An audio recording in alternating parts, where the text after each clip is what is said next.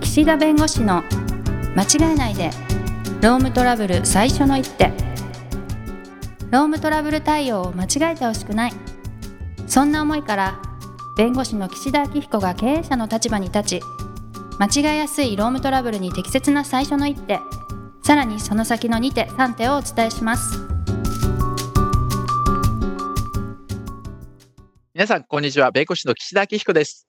こんにちはナビゲーターのとちおえみです途中さんね、社内恋愛ってしたことありますんあるよあるる社内恋愛とか、まあ、あの、学校、同じ高校の人と恋愛したこととかありますあるある私前の夫は社内恋愛ですよ ああ、そう。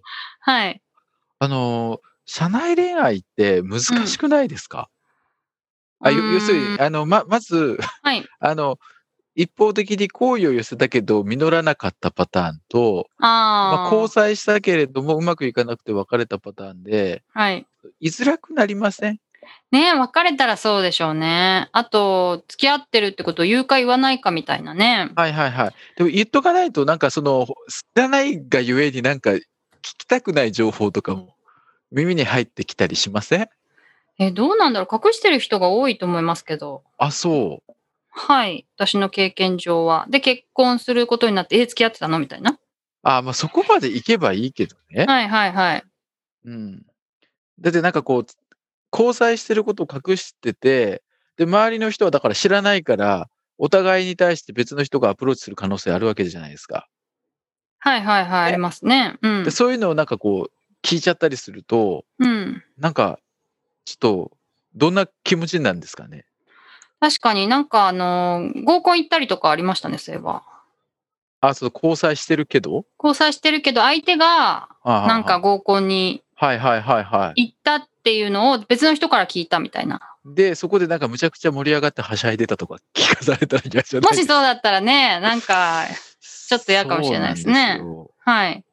でね、な、まあ、なんでこんな話を、あ、で、ちなみに、ちなみにって別に僕のこと言う、私のこと言う必要もないんだけど、はい。社内恋愛って一一度もない。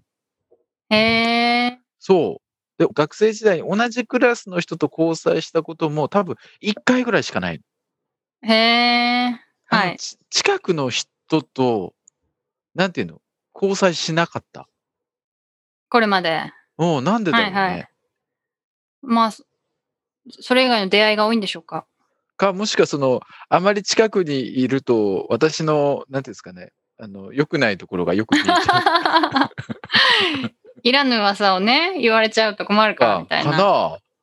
いや、そういう危機感がなで、なんでこの話したかっていうと、結局、はい恋愛感情ってある意味で別にネガティブなものじゃないわけです。相手のことが好きだとか、相手に好意を持ってるって。はい。まあ別に悪いことじゃないじゃないですか、うん別にね。うん。だけれども、それが実らなかったりした時に何が起こるかっていうと、セクハラって言われるんですよ。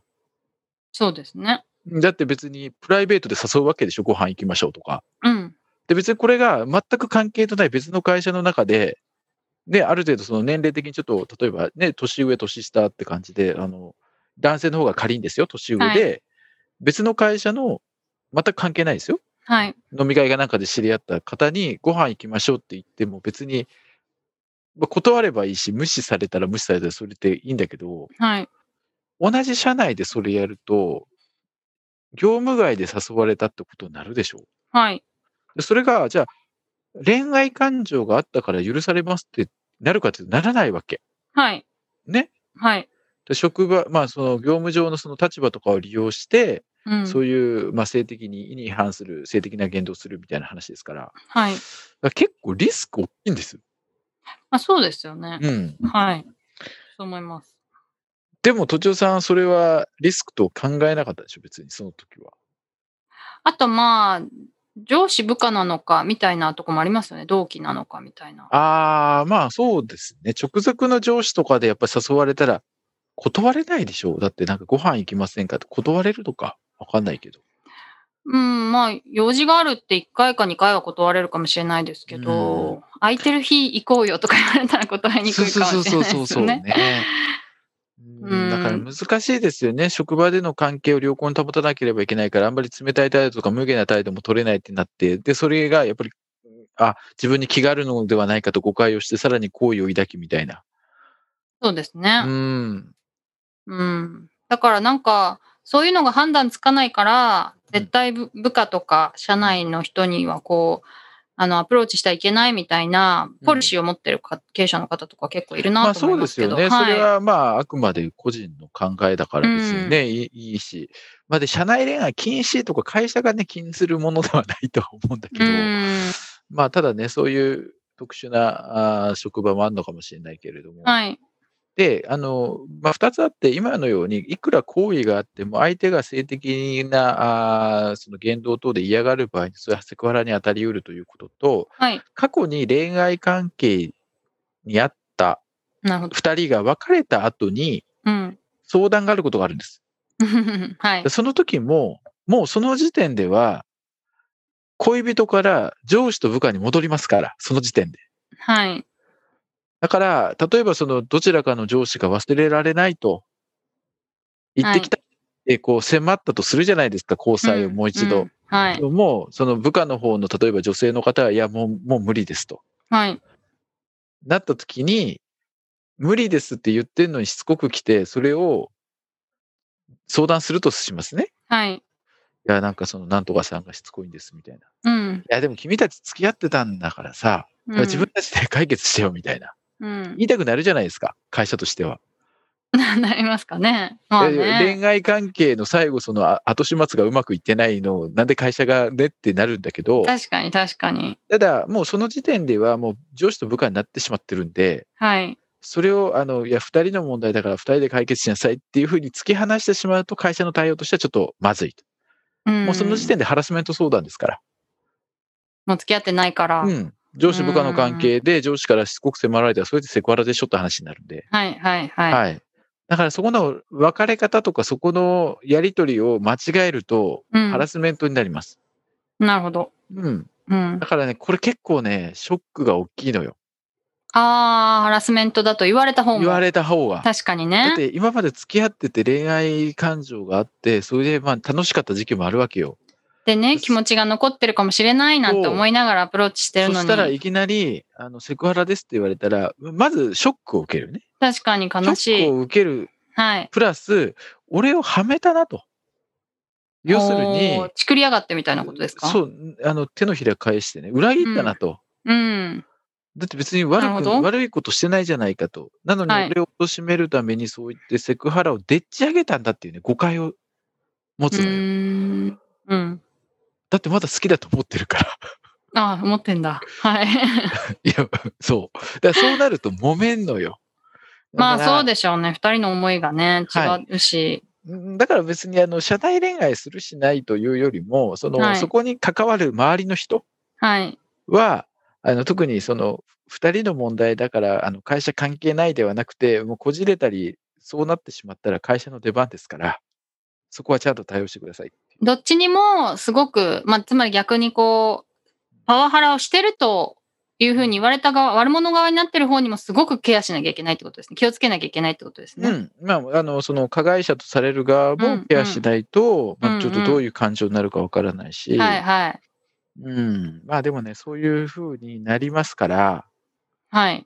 まあ、それだけ社内、まあ、社内恋愛とハラスメントの問題って結構そういう意味ではこう一緒に出てきたりすることもあるんでうね、んうんうん。まあ気をつけたいですね。そうですね。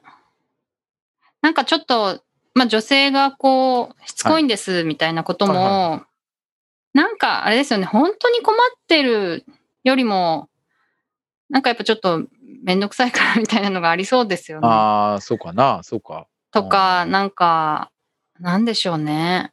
うん。ちょっと言いたいみたいな。うんうんうんうんどうですか どうですかね。うん。まあ、トラブルになるよっていうね。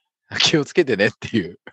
そうですね。まあまあ、それぐらいリスクだと分かって社内恋愛しなさいよってことですかそうそうそうそうそう。い や、まあね、そこは、あの、ね、恋愛感情はね、止められないかもしれないけどね。はい。ね、まあそういうリスクがありますということで。はい。で、まあもう一つ気をつけなきゃいけないのは、はい。え、今から本題入るのみたいな雰あ、囲気そういうこやめとていやいや、あの、診断書あるでしょ はい。打つとかあののうつ病、うんさっきの恋愛の話は一回シュッと置いてください。シュッともう置きときます。関は係うんい。あの、うつ病の診断書とか出てきたときに、1ヶ月の自宅療養を要しますとかって書いてあるわけ。はい。 1ヶ月休む必要がありますと。はい。で1ヶ月経ったときに、フラッと出てくる人がいるわけ。はい。で、そこで、ああ、1ヶ月経ったからお帰りってやっちゃダメなんです。うん。あの、まずね、診断書に1ヶ月自宅療養、み1ヶ月自宅で休み必要がありますって書いてあるのは、その時点で1ヶ月なくとも休まなきゃいけないっていうことに過ぎないわけよ。なるほど。はい。ということはね、1ヶ月後に治りますっていうものじゃないわけ。はいはいはいはいはい。だから見、込みだかそうそうそう。ら。はい。で、1ヶ月経った段階で、治ってるのか治ってないのか、働けるのか働けないのか確認しなきゃいけないの。はい。でもなんとなく1ヶ月の診断書が出てきて、1ヶ月経ったで本人がもう行けますってなったら、ああ、お帰りってなるでしょ、はい。はそれい。危険なのよ。あー、トラップですね。なんか。あの、いや、会社としてはね、もう本人も大丈夫って言ってるし、うんうんうんお医者さんも診断書1ヶ月って書いてあるから、うんうん。まあ別にいいでしょって思うかもしれないけど、でもその時点で何か客観的な証拠、その時点で働ける証拠があるかっていうと、ないのよ。はい。本人は治りましたって言ってるけど、それお医者さんが認めてるかどうかもわかんないし、はい。で、1ヶ月の自宅療養を要するって書いてありますけど、じゃあ、2ヶ月目から働いていいとも書いてないしね。はい。だから、そういう診断書が出てきたときは、もう、あの、会社としては、もうそういった1ヶ月とか長期で休む診断書が出てきた人が復職する場合には、診断書でもう復職可能ですと。はい。あもうあとはもう治りましたとか、うん。そういうものをちょっと持ってきていただかないと、なるほどね。 1ヶ月経ったからすぐあの戻って働いてもらってもいいですってことにはなりませんと、はい。まあ、言っとく必要があります。いでつもな言うんですかもうそれはね、あの休む時休んでもらうとき、はい。あのもうこういった診断書で長期休む場合には、うんあ。の戻って働いてもらうときには、働けるっていう診断書が必要になりますからねうと。んうんだからあらかじめその先生のそのスケジュールとかあの確認して、あの次あの働けるっていう、治ってね、働けるってことであれば診断書を会社の方に出してくださいねと、そういう手続きであの復職してもらうことになりますからって言っとかないと、はい。だってもう明日から働けると思って、明日行きますって来たら、いやいやいや、証明できてないから働けません。いや、聞いてないです。だからお医者さんの診断書取ってきてください。いや、お医者さんすぐに会えないって言っていますと。じゃあ僕1週間働けるのに、1週間、あの、お医者さんの都合で待たなきゃいけないんですかこの間の給料とかどうなるんですかって言って揉めんのよ。厳しいですね。なるほどね。だから、あの1ヶ月の自宅療養イコール1ヶ月で治るという保証をしているものではないと。はい。したがって、本人が1ヶ月経ってすっきりしました、元気になりました、働きますと言っても、うん。あの、確認を取らせてもらいたいと。はい。で、もちろんね、あの、元気だってことで、お医者さんも太鼓判をしてくれれば、それは戻せると。はい。だからそこは手続きに一定の時間を要するから、あらかじめそういうものをもう準備しといてねと。はい。まあ、これぐらいしとかないといけないでしょうね。うん、なるほど。うん。結構ね、しれっとそのまま戻って働いてて、で何が起こるかっていうと、その後またね、病気になるんです。うん、まあね、そうでしょうねで、。その時に、え、なんで働いてんのって話になるわけですよ。誰からですかいや、その従業員の側から、はいはいはいえ別に、いや、働いてるのって、いや、あなたが働けますって来たでしょってなるんですけど、い。うん。いや、これ以上迷惑かけたくなかったから、いや、ちょっと体調しんどかったけれども、働かざるを得ないと思って、働きましたとかって言うわけ。なるほど。はでい。会社としてもね、ないや、なんでね、それ気を気がつかなかったんだ。うん。なんで診断書をもらってくればいいじゃないですか。治ったなら治ったの。うんうん。なんでその本人から大丈夫ってその発言だけを信じたんですかって言われたら、結構ね、それはそれでしんどいのでね、はい。対応、あの、うんあの今後の流れがね。はい。だからもうごめん、それはもう手続きだからそれもらってきてよって言って、うん。従業員の方にね、診は断い書、治ったという診断書を。いうことで、そのまま働いてしまうと、万が一治ってなくて再発したときに、なんでそのまま、まだ治ったっていう判断が客観的にないのに働かせたんだ、それによって病気になった責任誰が取るんだっていう論点に入ってくるんで、うん。うんそこは気をつけましょなるほど、なるほど。はう。い。うん難しいですもんね、復帰するタイミングとかっそうそて、うそう鬱みたいなものって特に。はい。もうね、慣らし勤務で戻したり、ちょっとこうね、段階的にとか、いろんなこと考えなければいけないんで、うん。まあ、単にフラット1ヶ月後に働きますっていう話じゃないことで、それをはいまあ、ね、あの、急に言われても相手も困るから、うんあらかじめうちはこういう流れになってるから、まあ、それを念頭に置いて、ゆっくり休養してねっていうような形でね、最初のところで説明しておくといいかはないというふうに思います。はい。うん、難しいね、いろんな問題ね。人の気持ちがいろいろ。はい。あまりに話題がドカンと変わるのでびっくりしましたけど。まあ、いつもそうですね。はい。 そうですかね。あ、はい。あ、でもちょうど時間になりましたので、ははいい、今日はこの辺にしたいと思います。ありがとうございました。ありがとうございました。今回も番組をお聞きいただきありがとうございましたロームトラブルでお困りの方はロームネットで検索していただき柿椿経営法律事務所のホームページよりお問い合わせください